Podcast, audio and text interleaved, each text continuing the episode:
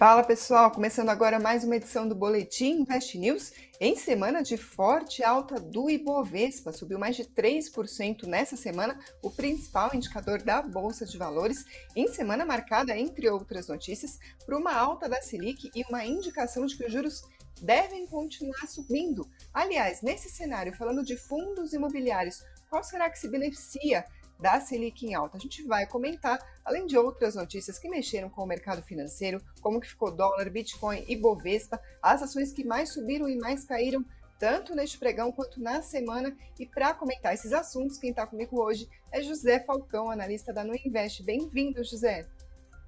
Olá, Karina. Olá, pessoal. Vamos nessa, fechar mais uma semana trazendo aí os principais fatos e tentar analisar aí de uma forma que traga um pouco mais de coerência né, e tranquilidade.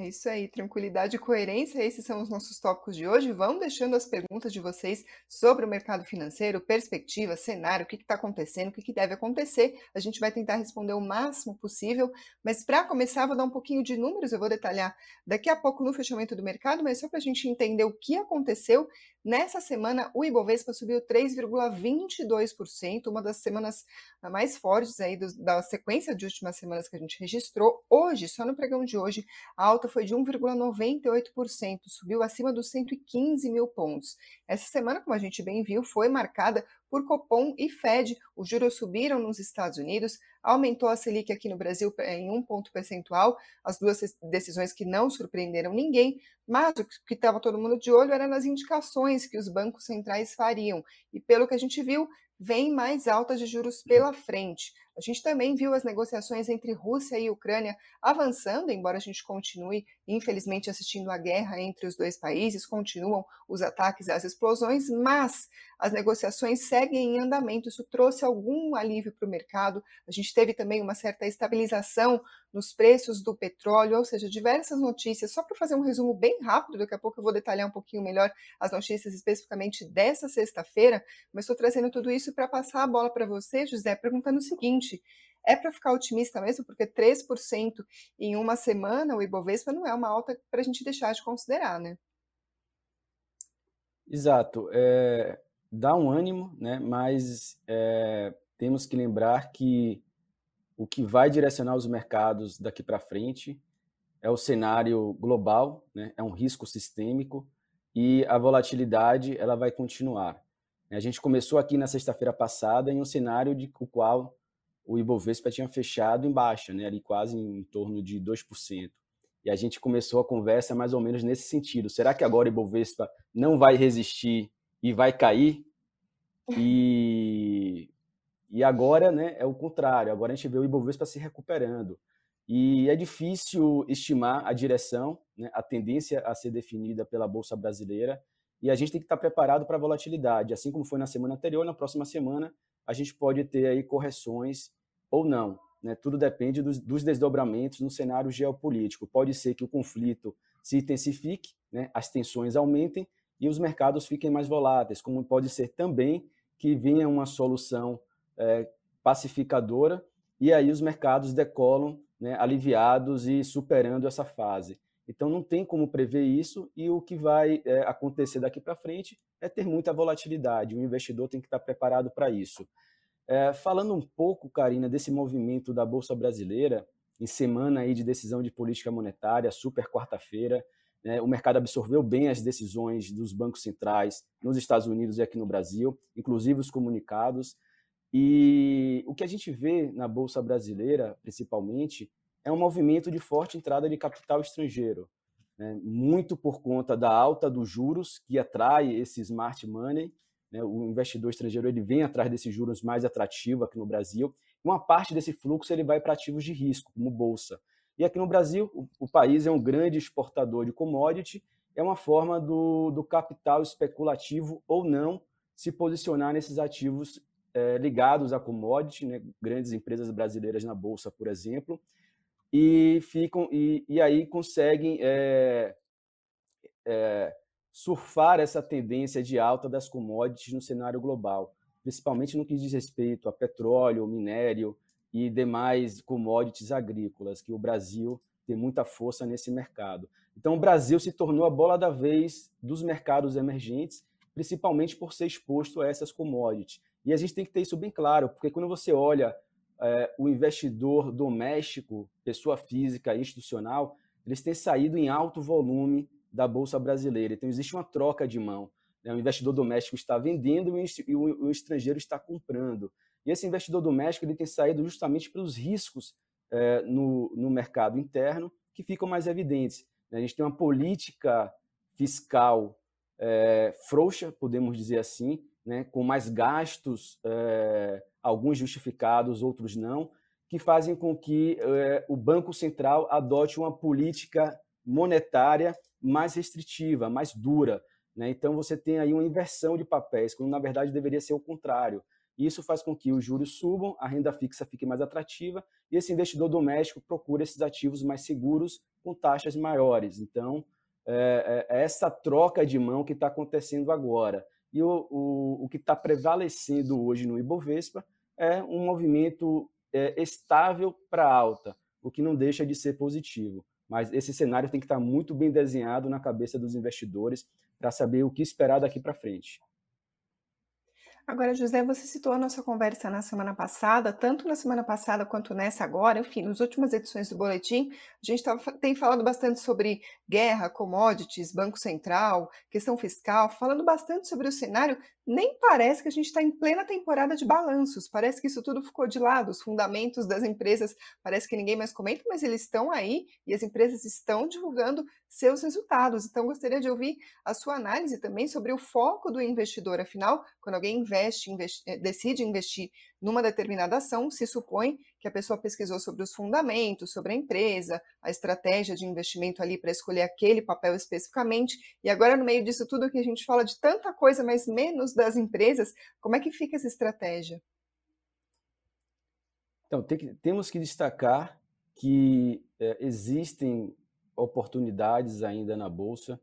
É, esses movimentos de alta se dão muito em conta por causa, como a gente falou, de empresas ligadas a commodity e bancos, que representam aí mais de 30% do índice Bovespa, mas a gente vê aí uma série de empresas ligadas a varejo, é, cíclicos domésticos, que é, não capturaram ainda esse movimento mais otimista e estão sofrendo muito com o ambiente de estagna inflação. Né? Inflação elevada, juros subindo, isso diminui o consumo, diminui a renda do, da, da, população e, consequentemente, bate na, nas empresas é, com resultados, é, resultados é, não tão atrativos, podemos dizer assim, né? resultados mais, abaixo das expectativas. Tá? Essa é a palavra. O, que a gente, o que eu tenho observado nos resultados atuais é que eles não estão vindo nem péssimos, nem acima das expectativas, eles estão vindo meio que neutros. Né? E eu acho que isso já é um reflexo referente ao quarto trimestre do ano passado. Eu acho que isso já é um reflexo desse ambiente é, fiscal deteriorado, né, inflação elevada e juros em ciclo de alta. Isso aí está começando a bater na porta das empresas, isso vai sendo refletido nos resultados daqui para frente. Então, essas empresas ela tendem a sofrer mais, tá? mas eu acredito que é, é um ciclo que tende a ser superado e é nessas horas que a gente vê grandes oportunidades. Muita empresa boa, referência, líderes seu, nos seus respectivos setores e com preços bem atrativos, aí negociadas é, na casa dos quatro vezes preço-lucro, até menos do que isso.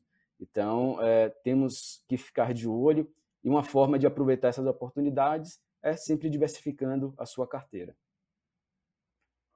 Agora a gente vai passar para o próximo tópico do programa, ainda falando sobre cenário, que são os fundos imobiliários. A gente viu aí, como a gente está comentando, claro, a Selic subiu, o BC indicando que deve continuar subindo para a próxima reunião, inclusive já está prevista um, uma elevação da mesma magnitude, um ponto percentual, e aí como ficam os fundos imobiliários no meio disso tudo. Então, José, é claro que eu vou te pedir um panorama geral dos fundos imobiliários, já que o nome do quadro aqui é Panorama dos FIIs, mas além disso, a pergunta que deve estar na cabeça de muito investidor é a seguinte: quais FIIs se beneficiam de um cenário de juros em alta?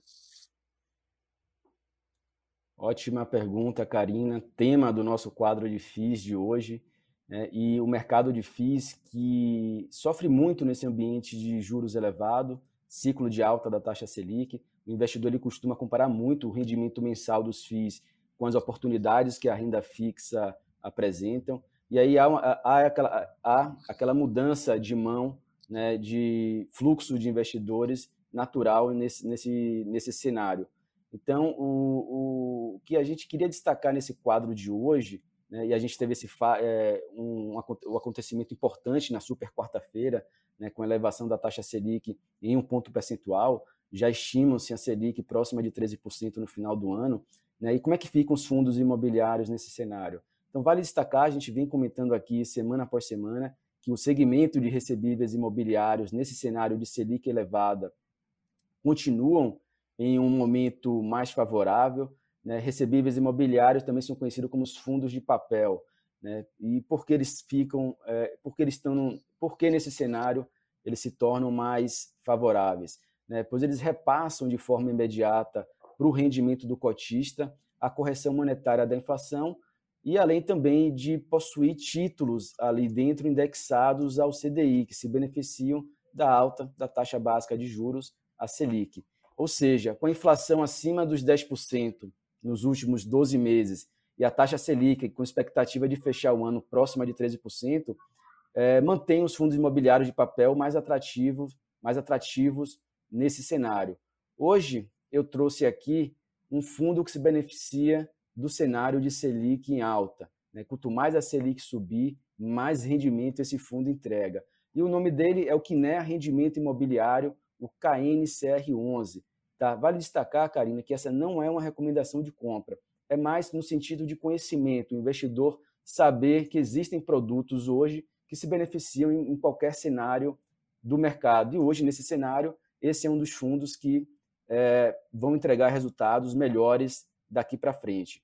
É, Para quem não conhece, o KNCR11 ele é gerido pela Quiné, uma gestora que nasceu lá em 2007 e hoje tem um, é um dos maiores players do mercado de fundos imobiliários, mas ela nasceu lá em 2017 por ex-executivos do Bank Boston, é, ligado mais a multimercados, depois criou-se um braço imobiliário enorme, além de private equity, ações e, de, e diversos outros é, negócios dentro da gestora.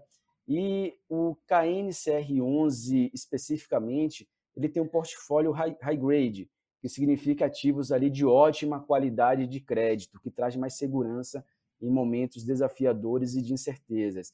Né? Os CRIs na carteira do fundo são integralmente indexados ao CDI, mais um prêmio, e por isso é chamado até mesmo de FII de liquidez pelo mercado, porque é um fundo que paga realmente CDI mais um prêmio. Então, ele é muito. Ele, é, o, o, alguns investidores gostam de fazer essa comparação, né, até mesmo com fundos DI, etc., mas assim, não tem nada a ver uma coisa com a outra, é apenas uma, né, um, um eu diria que assim, uma característica parecida, porque seguem o mesmo, né, a mesma dinâmica de rentabilidade através do CDI.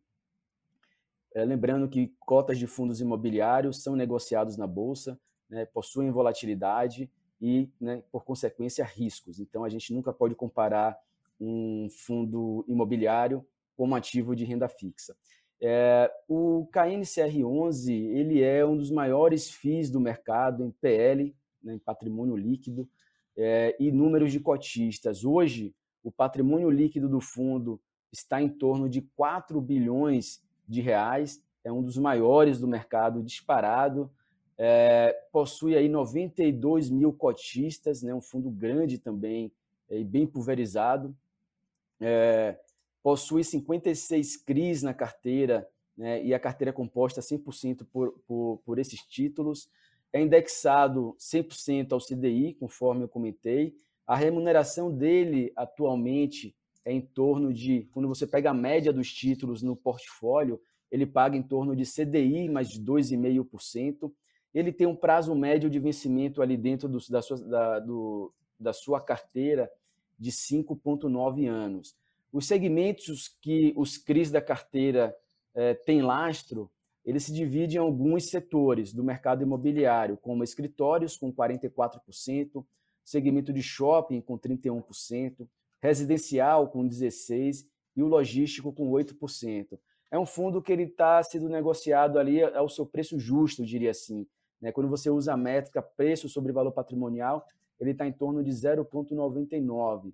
A taxa de administração do fundo também ela é condizente com a, a prática do mercado, em 1,08% ao ano, não tem taxa de performance. A liquidez média diária, né, o volume negociado com as cotas desse fundo no pregão, gira em torno de 7 milhões de reais ao dia. É uma liquidez muito boa para fundo imobiliário. Né? O peso dele, a participação dele no IFIX, que é o principal índice de referência dos fundos imobiliários negociados na B3, está em torno de 3,71% do IFIX, é uma participação grande também de, de peso. Né? E o principal, que o que todo mundo quer saber, quanto é que esse fundo paga? Né? O último yield dele do mês foi de 0,83%, tá? isso dá uma taxa equivalente de quase 10,5% ao ano. E quando você é, considera a isenção do imposto de renda, esse 0,83 ele é equivalente a 125% do CDI. Então você tem um fundo de alta liquidez, de alta qualidade, tamanho, com, é, com, com gestão experiente e competente, é, e, e, também um fundo de risco baixo, né? ativos high grade e que são ali indexados ao CDI, ou seja, você sabe exatamente quanto que você vai receber mês a mês, então você tem essa previsibilidade também. Ele é considerado um fundo defensivo nesse caso, e muitas, é, muitos analistas e FOFs possuem esse ativo na carteira. Você comentou, José, que não era uma recomendação de compra, é importante fazer esse parênteses, mas o José tem sim recomendações de compras para fundos imobiliários, que é a carteira de fundos imobiliários recomendados. Você vai em investnews.com.br, lá em cima vai ter carteiras, aí tem a carteira Top FI, aí sim tem os fundos imobiliários que o José Falcão recomenda que os investidores tenham na carteira, tem o porquê, a alocação, todo o detalhamento, um material bem completo. Se vocês não conhecem, fica o convite para acessar o site e conhecerem. Vou passar agora para o resumo de outras notícias que mexeram com o mercado financeiro, depois a gente passa para as perguntas do pessoal. Uh, começando a falar sobre o nosso cenário interno. Hoje foi dia de divulgação da PNAD pelo IBGE, a pesquisa sobre o desemprego. O desemprego no Brasil subiu de 11,1% para 11,2% no trimestre encerrado em janeiro, praticamente estável, mas apesar dessa ligeira alta, foi a menor taxa para o período em seis anos. O resultado foi favorecido por uma expansão do mercado de trabalho no setor do comércio. A coordenadora do IBGE, Adriana Berengui, ela falou que isso foi um reflexo da vacinação avançando no Brasil, flexibilização das restrições e da reação da economia. E ela destacou também que pela primeira vez a gente consegue ultrapassar o total de ocupados do período pré-pandemia. Esse é um sinal de reação do mercado, uma boa notícia para o mercado de trabalho, Porém, a gente ainda tem um rendimento médio real, ou seja, quanto que os trabalhadores estão ganhando, se a gente considerar a inflação nesse período, ainda em patamares considerados baixos. Está abaixo do patamar pré-pandemia, ficou em R$ 2.489 em janeiro, uma queda de 9,7% frente ao mesmo trimestre de 2021. Falando agora um pouquinho de cenário político, o ex-governador de São Paulo, Geraldo Alckmin, confirmou hoje a sua filiação ao PSB. Ela deve acontecer na próxima semana. Ele defendeu que o momento político atual pede união. A expectativa agora para o próximo passo é o convite oficial para que o Alckmin seja candidato a vice na chapa com o ex-presidente Luiz Inácio Lula da Silva. Falando agora do cenário externo, mais notícias sobre a guerra entre Rússia e Ucrânia. O presidente dos Estados Unidos, Joe Biden, falou por telefone com o presidente da China, Xi Jinping. Ele falou sobre implicações e consequências se a China fornecer apoio material para a Rússia enquanto o país ataca cidades e civis ucranianos. Isso quem informou foi a Casa Branca. O comunicado diz o seguinte: o presidente Joe Biden ressaltou seu apoio a uma resolução diplomática para a crise. Os dois líderes também concordaram sobre a importância de manter linhas abertas de comunicação para administrar a competição entre os nossos dois países, fecha aspas. Já o presidente da China, Xi Jinping, falou para o Biden que a guerra precisa acabar o mais breve possível e pediu que os países da OTAN dialoguem com a Rússia. Ah, ainda falando sobre esse cenário, o presidente da Rússia, o Vladimir Putin, falou hoje num estado lotado de gente, defendeu a guerra que eles chamam de operação militar especial. E ele falou que a operação na Ucrânia foi necessária porque, segundo ele, os Estados Unidos estavam usando o país a Ucrânia, para ameaçar a Rússia. E a Rússia, por sua vez, teve que se defender contra o que ele chamou de genocídio de pessoas de língua russa, de língua russa pela Ucrânia. Nesse cenário, hoje a gente teve dólar em queda de 0,36% a R$ 5,01. Nessa semana caiu 0,76% sobre o real.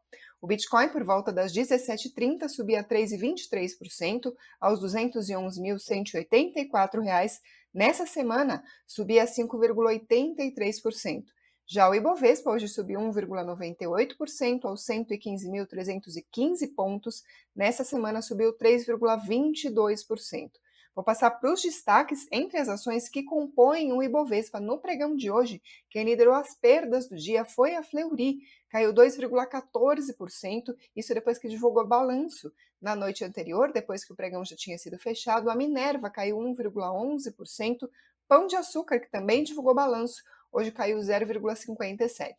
Já entre as maiores altas, Eduque subiu 11,13%, CVC 9,8% e Eneva 9,72%. Isso no pregão de hoje. Agora vamos falar da semana que se encerrou hoje. Petrobras liderou as perdas do dia, dobradinha de papel 4 e 3. O papel 4 preferencial caiu 5,79 e o 3, que é o ordinário, caiu 4,74. A Semin que a unidade de mineração da CSN caiu 4,66%. Entre as maiores altas, novamente CVC, marcando presença, subiu 27,49%, JHSF subiu 23,28% e a Unity do Banco Inter subiu 18,02%. Agora eu vou passar aqui para as perguntas do pessoal antes da gente encerrar. Tem perguntas sobre fundos imobiliários, José? O Lucas Leandro, por exemplo, pergunta se agora os FIIs conseguem avançar novamente.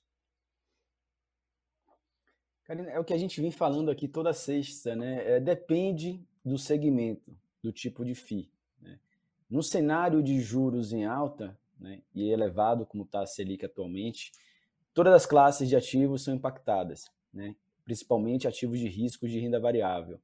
Então, é, eu diria que existem oportunidades que devem ser aproveitadas e o fato da gente ter uma previsibilidade maior de até onde vai a alta dos juros, né, a gente está mais próximo dessa estabilidade, isso dá um ambiente é, melhor para reavaliação de ativos de risco.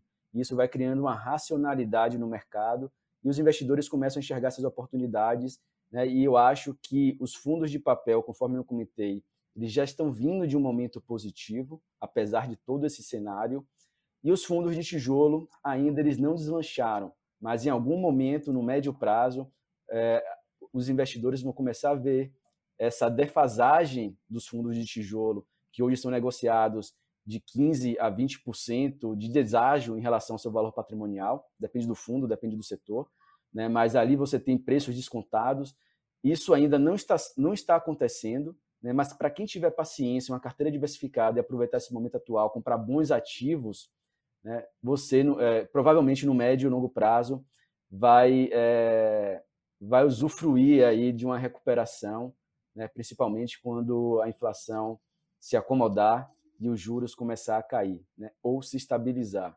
Então, acho que é tudo questão de tempo, acho que investimento, eu acho que é a principal qualidade de um investidor é ter paciência, né, porque, no final das contas, é, é o tempo que que, que realmente é, traz ali o, o, os preços para o seu nível justo, né? para níveis racionais, vamos dizer assim. No curto prazo tem muito ruído, os, os mercados se movimentam com muita volatilidade, é, imprevisibilidade, e fica muito difícil que, para quem tem essa visão de curto prazo. Então, assim, os grandes ganhadores de bolsa têm visão de longo prazo. E para o Lucas Leandro e para os outros investidores que estão de olho aqui nas respostas do José Falcão sobre fundos imobiliários, fica mais um convite porque ele falou sobre tudo isso bem detalhadamente, inclusive sobre os fundos eh, descontados que ele acabou de mencionar. Tudo isso está no último episódio do Analistas em Ação. A gente vai deixar aqui para vocês nos comentários o link dessa última edição. Tá imperdível para quem gosta de fundos imobiliários. Está falando sobre o cenário, o que esperar, as perspectivas num momento tão particular que o mercado está vivendo. Por hoje o Boletim Invest News fica por aqui, mas a nossa programação continua aqui no canal. Se inscreva se você ainda não fez isso. Deixa o like e o comentário do que você achou dessa edição. E muito obrigada quem está ouvindo por podcast ou pela Alexa. Zé, muito obrigada. Obrigado, Karina. Obrigado, pessoal. Um bom final de semana para todos e nos vemos aqui na próxima sexta-feira. Um abraço. É isso aí, até lá. Tchau, tchau, pessoal.